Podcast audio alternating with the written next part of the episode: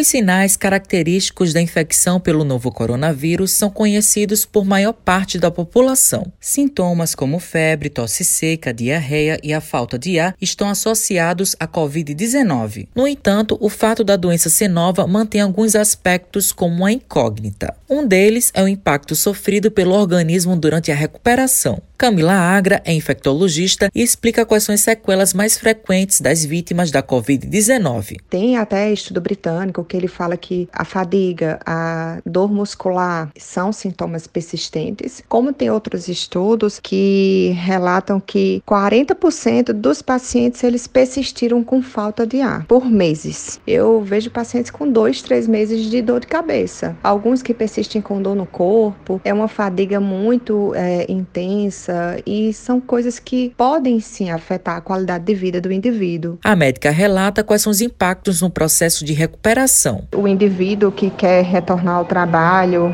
quer ser ativo, ele não consegue. Ele não consegue fazer uma simples caminhada, não consegue voltar à atividade física, se concentrar bem no trabalho. Enedina Squacialupe é pneumologista e comenta quais são as sequelas na parte respiratória das vítimas de coronavírus. Infelizmente, algumas pessoas, após o quadro inicial, principalmente as que tiveram quadro grave, elas estão evoluindo com sequelas. Sequelas predominantemente também respiratório. Então, nós temos pacientes que evoluem com duas doenças predominantes no pulmão: a fibrose pulmonar, que provoca danos no tecido pulmonar, e a hipertensão pulmonar que provoca uma doença na circulação sanguínea do pulmão. Mas também outros pacientes têm evoluído com alterações no músculo cardíaco, com doença cardíaca. Enedina explica quais são as chances de cura.